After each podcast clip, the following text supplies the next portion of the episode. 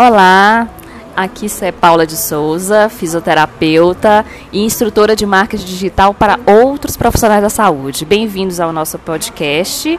Hoje a gente vai falar sobre comunicação. E a minha convidada de hoje é super especial foi a minha coach de comunicação, a Cláudia Silva. Ela é coach de comunicação e também especialista em liderança. Ela já trabalhou com vários profissionais de saúde aqui na região de Minas Gerais, incluindo hospitais. Bem-vinda, Cláudia. Olá, Paula, muito obrigada pelo convite. É uma honra estar aqui com você e com os seus seguidores, né, com as pessoas que você está aí apoiando com esse conteúdo maravilhoso. Eu é, é, bonito ver você, é bom ouvir você. Eu falo que a, a Paula tem uma voz maravilhosa, né, gente? pois é, gente. Obrigada, obrigada. É culpa sua também, tá? No meu desenvolvimento aqui nas redes sociais e também na comunicação offline. Por falar em comunicação offline, hoje esse vai ser o nosso tema. Vocês já sabem, né, que existem dois tipos de comunicação é a comunicação online, aquela que a gente desempenha nas redes sociais, nos vídeos e naquele material que a gente produz. E tem a comunicação offline, aquela comunicação direta, feita você, você com o seu cliente, você, você com a sua plateia, com uma palestra, um evento, um congresso, enfim, a comunicação direta, olho no olho. E hoje a Cláudia está aqui pra, com a gente para falar sobre a comunicação offline e dá várias dicas para a gente se desenvolver nessa área, né? Como que a gente pode ter uma melhor comunicação offline, comunicação direta. Cláudia, primeira pergunta para você hoje é quais são os pontos fortes que a gente tem que se atentar para ter uma boa comunicação offline? Assim, o que, que seria então uma boa comunicação offline? Bom, é, o boa comunicação offline é bem relativo, né? Mas é, eu trabalho com, com pessoas, a oratória, né, de um modo geral, há muitos anos já, mais de sete anos. E as travas que as pessoas têm são muito da nossa cabeça, né? Eu falo que são da comunicação que acontece internamente. Então, o primeiro ponto, assim, que nós precisamos desenvolver para termos uma boa comunicação offline ou online, em especial offline, né, o olho no olho, cara a cara, é desenvolver essa comunicação interna positiva. Porque o que fica acontecendo aqui dentro da nossa mente são coisas que nos atrapalham de comunicar com o externo. E muitas das vezes são histórias que nós estamos nos contando. Então a gente precisa é, estar atento à qualidade dessa comunicação interna, primeiro ponto para a gente ter uma boa comunicação no cara a cara. Tem gente, inclusive, Cláudia, que nunca nem se viu nos vídeos. Você acredita? Tem, tem gente que não sabe nem qual que é o tom ou como que é a própria voz. Existe Sim. esse tipo de, de pessoa, né? Que, é. que tem dificuldade de se ver e quando se vê não gosta, né? Porque existe uma estranheza de, do que a gente está vendo e o que a gente está escutando. Normalmente as pessoas se surpreendem quando se veem no vídeo, porque fica achando que estava pior do que pensar. Tá, na verdade, o vídeo está melhor do que ele, do que, ela, ela do que ela imaginou enquanto ela estava falando, né? Por causa desses ruídos internos, por causa dessas historinhas que a gente fica contando. É, o que acontece é que quando a gente se comunica, internamente, né, a nossa conversa interna, ela está acontecendo a partir também da nossa fisiologia, do nosso corpo. Então, às vezes a pessoa que está fora não está vendo que a gente está nervoso. Isso já aconteceu comigo num evento, numa palestra. Eu comecei a palestra, foi até uma palestra que eu, que eu, de um evento que eu produzi, que eu fiz. E eu comecei a palestra, de repente travei, me deu um branco total e, e todo mundo achando que, que eu estava super segura, todo mundo falando assim, eu não entendi, você estava super tranquila, tô super segura. e por dentro, um redemoinho. Sim, é isso é muito comum porque a gente está tá tudo acontecendo aqui dentro, né? A gente está sentindo também. Então o cérebro está tentando equilibrar tudo lá e o branco E o que a gente está entregando normalmente é diferente do que a gente pensa que está entregando. Então, e normalmente é muito melhor do que a gente pensa. é isso. Então, o, você diria então que um bom ponto forte de uma boa comunicação é você ter clareza do que você está falando, você ter firme, eh, consciência do que está acontecendo dentro de você, né? Ter, ter, estar em, em, paz, em tranquilidade quanto a isso. Sim, é, ter um, um diálogo interno positivo, né? Então, assim. Lidar bem com a situação. Lidar bem. Porque o que acontece? Quando você vai falar, quando você se propõe a falar, normalmente você sabe do que você está falando. E mais do que a plateia, mais do que está vendo. E muito mais. E mesmo que a plateia saiba mais do que você, só você sabe daquele seu jeito. Né? Só você sabe com aquela perspectiva, com aquele olhar. Só você tem aquele olhar sobre aquele assunto. Isso é de uma riqueza muito grandiosa. Essa unicidade que nós temos, ela, ela que faz a vida com tantas nuances, né? com tantas diferenciações. Senão ficaria tudo do mesmo olhar, do mesmo jeito. Então, quando você se propõe a falar algo, é porque você já sabe. Então, parte do ponto de vista de eu criar esse diálogo positivo, assim, olha, eu sei. O que que traz essa tranquilidade, né? Muita gente me pergunta nos cursos e também nos processos de coaching. Tá, mas Cláudia, eu sei que eu tenho que melhorar minha autoconfiança, mas como que eu faço isso, né? Então, é esse esse melhorar essa comunicação interna é olhar para aquilo que você é bom, para aquilo que você tem de qualidade e para aquele momento, sabe, sem muito peso. O que acontece é que a gente olha para a comunicação, você tem que falar alguma coisa de relevância, seja num congresso, seja com o cliente, seja com a sua equipe. É, e às vezes uma pessoa importante ou um tema importante que você tem que tratar, o que acontece é que aumenta muito a tensão, aumenta a sua expectativa, você quer entregar ali coisas, você quer ser perfeito naquilo que você vai falar. Exatamente. Eu, eu até fiz um outro podcast, o primeiro podcast, exatamente sobre a, o, o, drama do perfeccionismo, o mito do perfeccionismo que atrapalha muita gente. Sim. É, mas, Cláudia, você acha que tem diferença no, no, na comunicação quando ela é feita você com seu cliente, né, aqui no caso dos profissionais de saúde com os, os seus clientes, pacientes, ou aquela comunicação que é feita com uma equipe de trabalho, por exemplo, porque tem muito profissional da saúde que também é líder, que também é dono, proprietário de clínica, que tem uma equipe de funcionários. Tem alguma diferença entre comunicação individual e comunicação em equipe? É, bom, eu, eu costumo, eu tento desmistificar isso. Eu falo que quando a gente fala para um, falar para um é falar para o todo. Quando se trata do líder, que ele precisa ter uma comunicação é, diferenciada, empática, uma comunicação que atenda a todos. É como também numa palestra, como você é um líder também naquele momento, né?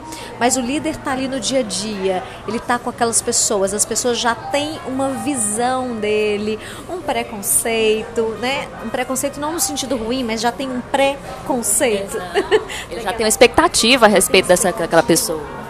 E o líder é, a voz dele, a fala do líder tem muito peso, né? Inclusive eu tenho um programa que chama Fala Líder, que é no qual eu trabalho com, com as lideranças. Porque o líder ele precisa ter esse olhar para o todo. Então, se eu comunico com meu filho de um jeito, se eu tiver dois filhos, por exemplo, eu vou ter que adequar a minha comunicação para que ela fique clara para os dois, porque cada um tem uma percepção. Aí você pode me falar, Cláudia, isso é muito difícil. Imagina uma equipe com 100 pessoas, como fazer isso, né? Como equilibrar, deixar aquela comunicação em equilíbrio para que todos é, entendam, para que eu me faça entender por todos. E na questão da clínica, Cláudia, então você tem você tem equipes diferentes. Então, por exemplo, existem profissionais da saúde que têm clínicas nas quais ele tem psicólogos, fisioterapeutas e tem as, é, auxiliar administrativo. Ele tem que gerenciar um, público distinto de diferentes níveis. E, inclusive, isso é um grande problema, principalmente na área da saúde. Esse, eu fiz um trabalho recentemente com diretores de uma grande empresa, de uma grande rede, e eles me trouxeram que profissionais, por exemplo, do administrativo, se sentem menos do que os profissionais que estão lá no atendimento, na ponta, aqui os médicos. E o papel do líder é fazer essa, é fazer essa balança equilibrar, né? Isso. O papel do líder é muito desafiante porque quebrar um, um conceito que é de muito tempo né? E que as pessoas se colocam nesses lugares, né? As pessoas se diminuem. Então, esta comunicação, quando eu vou falar para o todo, então se eu tenho a minha equipe Estou com, tô com o pessoal do administrativo, estou com todo o meu time, que todos fazem aquela engrenagem, aquele, aquela máquina né, funcionar, fazem parte de uma engrenagem. Eu preciso ter é, uma clareza muito grande do que eu vou falar e, e estar, atento, estar atento aos feedbacks. E esses feedbacks podem ser instantâneos. Esses feedbacks são corporais, às vezes. Uma, uma expressão facial, né? Isso. Eu liderei uma equipe durante muito tempo, durante nove anos. E eu ficava muito atenta, às vezes eu tinha uma pauta, e eu ficava muito atenta àquele cuidado quando eu falava alguma coisa, a recepção corporal das pessoas. Porque o líder às vezes não é contestado. É, é, o líder é o dono, né? É o dono. Ele, as pessoas não contestam ele é, no tete a tete. oh, só alguns. É, é, bem complicado. Bem, a não ser que aquela pessoa. E é quando ela contesta, é porque ela já tem uma certa intimidade Sim. também com aquela pessoa. Ou tem uma ousadia, é. né? Uma rebeldia que é da pessoa. Enfim, é muito raro um líder ser contestado é, na, as claras. Sim, sim. Porque ele é contestado. Uhum. E isso dificulta a comunicação e o trabalho do líder muito. Eu percebi isso durante muito tempo, que eu propunha alguma coisa e ninguém falava nada. Era como se as pessoas tivessem comprado. Só que elas não tinham comprado a ideia. E eu só percebia isso depois. E eu percebi as minhas atitudes, que a minha comunicação era uma comunicação mais autoritária e afastou isso, né? Afastou as pessoas de se comunicar com você. Eu não tinha abertura na fala, apesar de ser doce e tudo mais, tenho uma personalidade flexível, mas eu percebia que eu não, eu não estava é, deixando abertura para as pessoas ali se comunicarem, se expressarem do que realmente elas estavam sentindo. Porque o líder, de modo geral, ele é muito enganado, principalmente se ele for uma tiver uma comunicação mais agressiva muita gente faz, faz e pensa, o que é o pior, né? Faz e pensa sem a presença dele. Sim, isso gera um problema, gera adoecimento na equipe e o pior é que não se alcançam os objetivos. A responsabilidade não é toda do líder, né? A responsabilidade é do todo, mas esta comunicação ela precisa ter um canal aberto. Então, o líder quando comunica com a sua equipe, ele precisa demonstrar segurança, conhecimento, firmeza e também abertura. Ele tem que demonstrar uma fala aberta. E essa fala aberta, Paula, ela acontece tanto no seu tom de voz, sua, na sua expressão, na sua expressividade. Então, tem líderes. Eu fiz um, um, um trabalho com um líder recentemente. E ele tem uma voz muito grave, ele é muito grande. Assusta, o tipo que assusta. ele já é assustador naturalmente só pela sua postura, só o jeito dele ser. E, e um líder normalmente ele é mais enérgico, né? Ele tem mais energia, ele traz isso. Então toda, todo isso junto, todos esses fatores era uma bomba, porque os funcionários não tinham abertura nenhuma, tinham medo dele. E o medo, ele não traz benefícios para uma instituição, para nenhuma. Ele pode trazer benefícios momentâneos, mas não é o ideal de uma liderança para que a sua comunicação seja efetiva, para que você tenha sucesso com a sua liderança e com a sua comunicação na liderança, né? Você precisa trabalhar tanto também esse diálogo interno, essa autopercepção e abertura com as pessoas para que elas também se expressem eu preciso fazer, o líder precisa fazer perguntas mais do que respostas. Um líder precisa a faz, aprender a fazer perguntas. Boa, Cláudia. Boa dica essa, hein, gente? Quem é líder de uma equipe, principalmente equipes multidisciplinares, perguntem mais. Mas, Cláudia, o, uma das dificuldades dos profissionais da saúde também é na comunicação individual com o cliente. Preciso ser mais clara para você.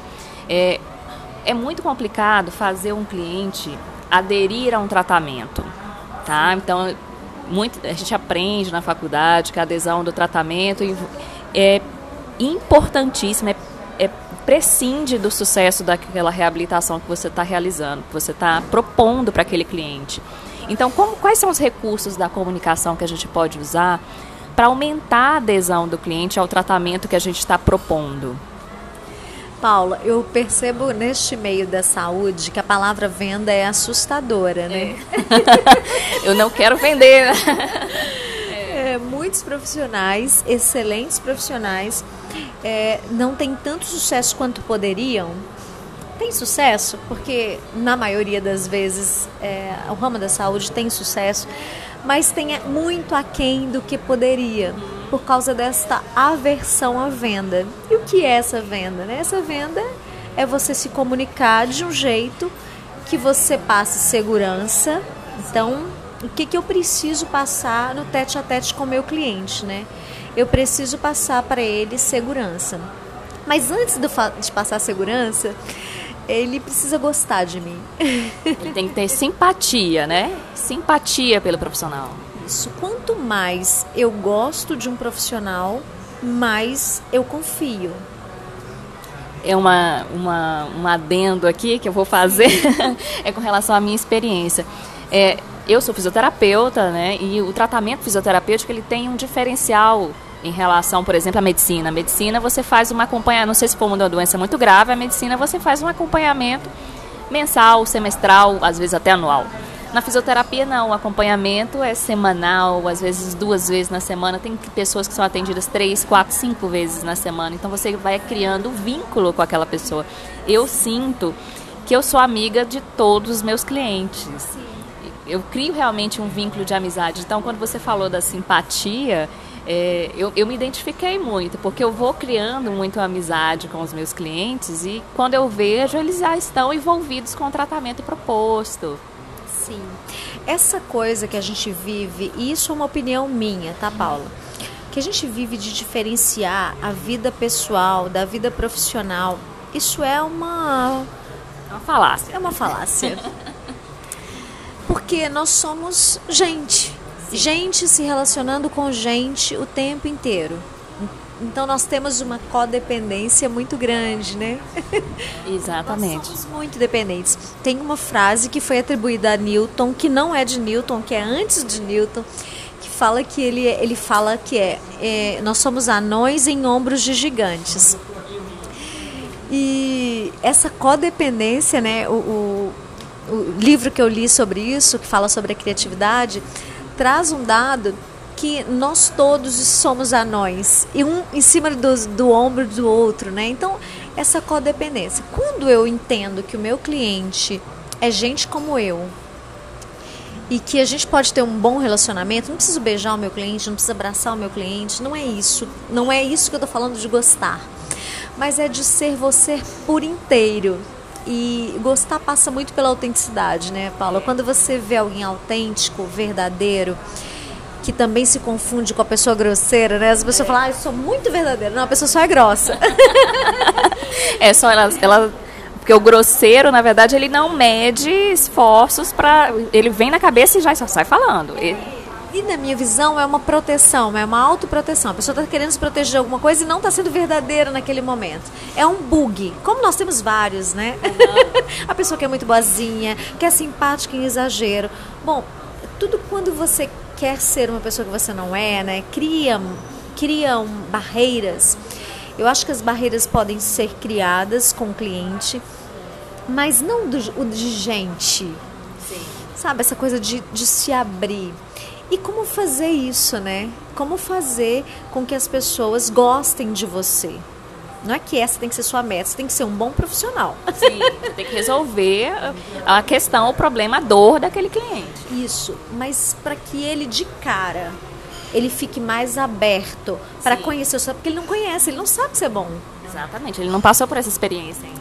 Ele pode ter ouvido falar, Paula, isso, isso já ajuda, né? Se ele recebeu uma indicação, indicação Aí ele já é o efeito primazia que a gente fala na comunicação. Alguém já falou para você ou eu ouvi sobre aquela pessoa, então eu já tenho um conceito sobre aquela sobre o trabalho daquela pessoa, mas eu não experimentei ainda. Né? Mas tem aquele cara que chegou por você pelo Instagram, é. só viu alguns depoimentos, mas assim, isso aqui pode ter sido até criado, né, construído, enfim. a pessoa não sabe.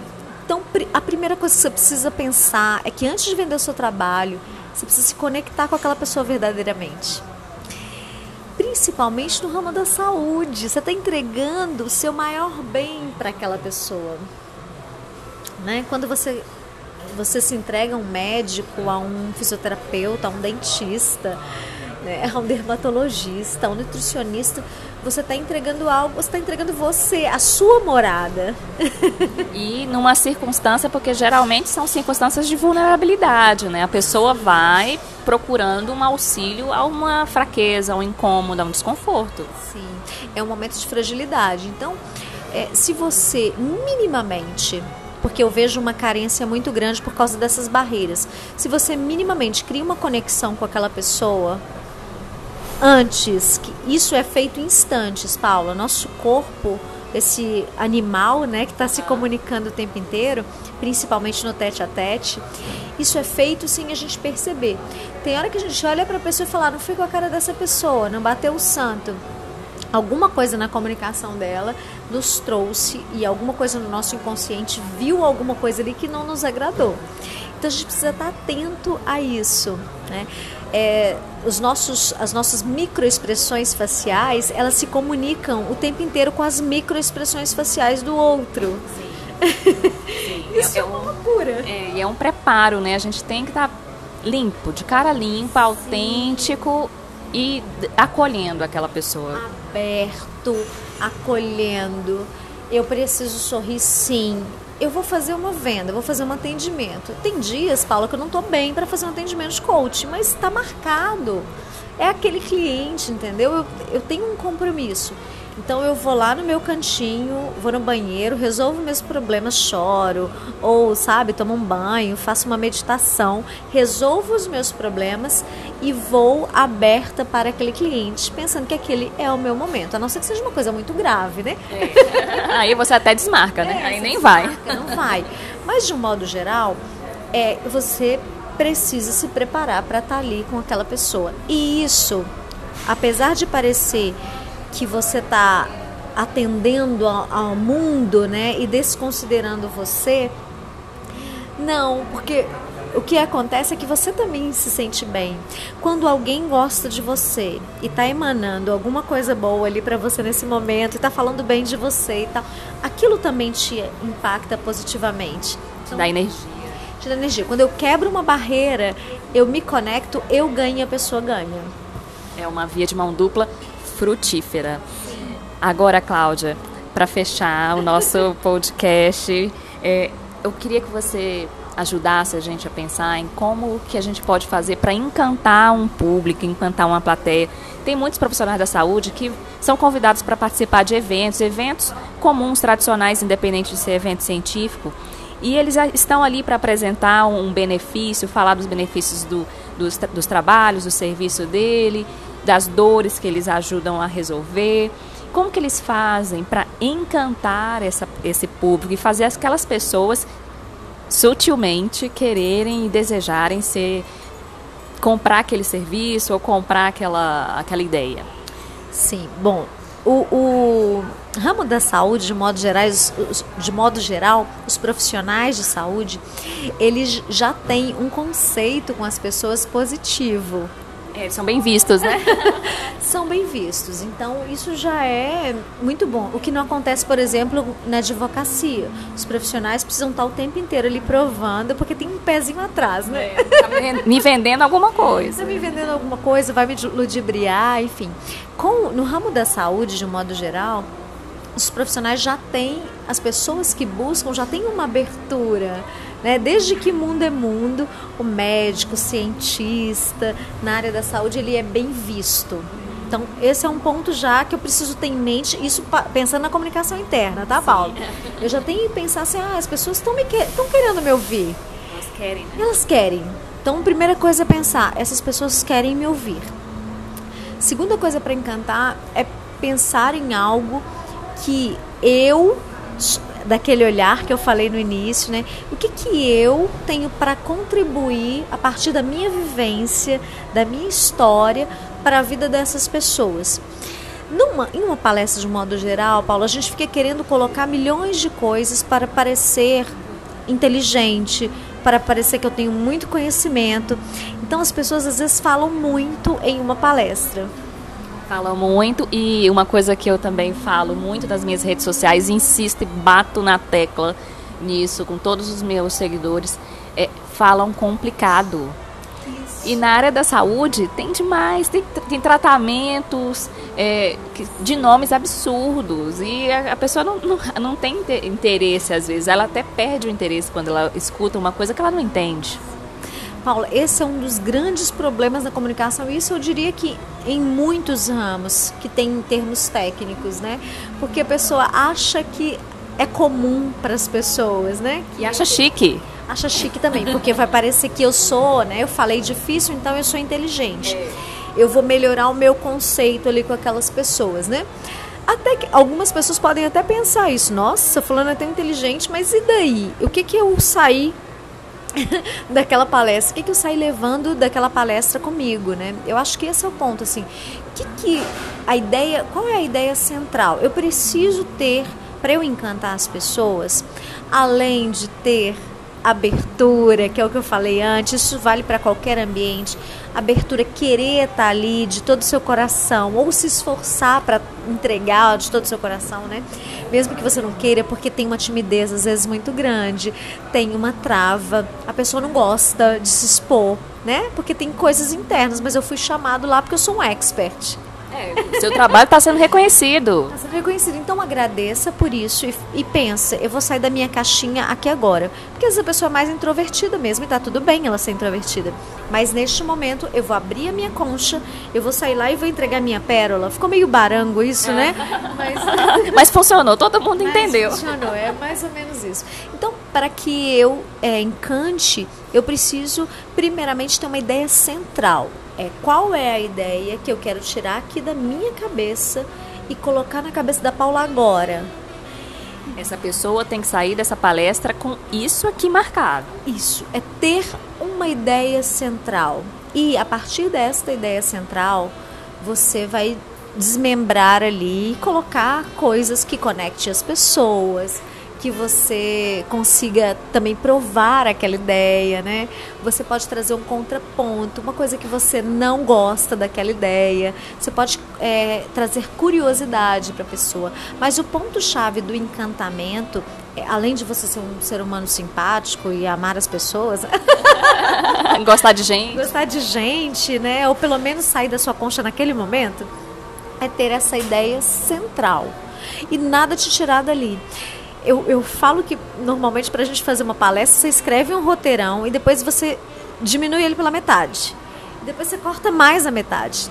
É trazer a essência daquela ideia. E aí sim você vai encantar. E esse encantar é relativo também, né, Paula? Assim, que, como, qual, que tipo de encantamento eu quero entregar, né, que as pessoas tenham ali naquele momento? E aí eu posso levar um objeto, eu posso fazer várias coisas para provar aquela ideia, para fixar aquela ideia.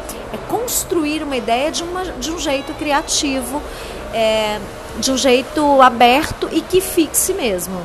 Aí eu vou fazer um adendo super especial para contar como foi que eu conheci a Cláudia. eu conheci a Cláudia através de um evento que eu fui, que foi o Escape 2018. Foi em novembro, dezembro de 2018. E aí, essa pessoa entrou dançando no meio do palco, ela entrou dançando um forró maravilhoso. E aí começou a falar de comunicação, de, de você expor aquilo que você tem de melhor para pra, as pessoas, para você colocar para fora tudo que você tem de bom. E eu fiquei, gente, eu quero também dançar nesse. eu quero dançar, eu quero aprender esse negócio. E um ano depois eu consegui fazer consultoria com a Cláudia, já com projetos consolidados. E só tenho a agradecer, Cláudia, toda a sua presença aqui, todo o seu brilho, todo o brilho do seu conhecimento. Eu queria que você deixasse, por favor, seu, seus contatos para as pessoas te procurarem, que vale a pena realmente investir em comunicação. Ai, Paulo, eu te agradeço o convite mais uma vez. É ótimo, é bom compartilhar. Eu adoro falar, né? Dá pra perceber. É, a minha filha fala, ah, você não fala, mãe, você dá palestra.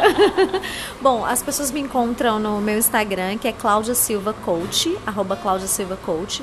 O meu WhatsApp é 992176632, que é 31 DDD, né? Tem que lembrar. Tem que lembrar, porque a gente tá falando pro Brasil, tá? Pro Brasil. É, as pessoas me encontram nesses canais, eu estou super aberta, assim, o que precisarem. Eu tenho um canal também que é pra, voltado para a fala da mulher, que Olha. chama Profana Sol de Sua Voz, que é bem de, de, de, dedicado à mulher. Então estou aí à disposição e foi um prazer estar aqui com vocês. Um abraço a todos, que vocês se comuniquem aí de uma forma vibrante, viva, positiva e autêntica. Isso mesmo, vamos nos comunicar, meu povo. Foi muito, muito obrigada a todos que nos ouviram hoje. Eu vou deixar os contatos da Cláudia também descritos no, no áudio, no podcast. E muito obrigada, até a próxima.